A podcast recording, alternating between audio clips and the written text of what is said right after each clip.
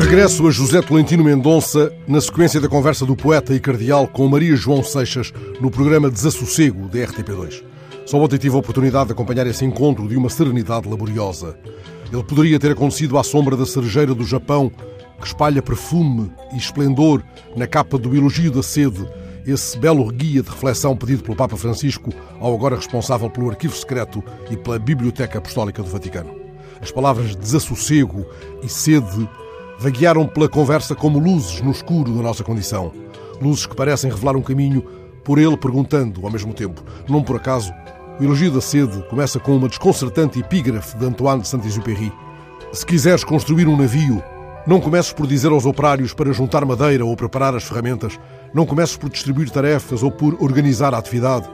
Em vez disso, detém-te a acordar neles o desejo do mar distante e sem fim.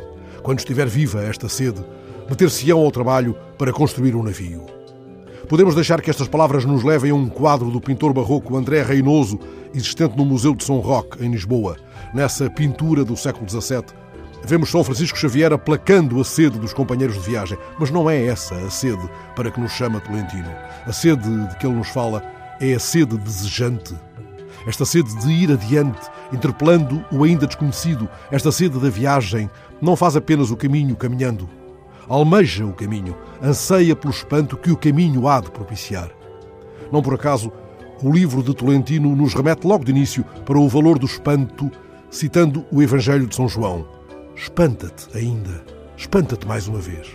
Na conversa com Maria João Seixas, o poeta abriu de repente dentro dos nossos olhos uma possibilidade de espanto, fazendo o elogio do verbo reparar, sublinhando a sua polissemia. Foi como se nos dissesse: repara.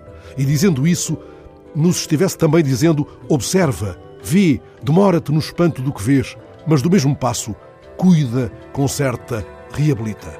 O caeiro parece caminhar ao nosso lado com aquele verso: Quando reparo, não gozo, vejo.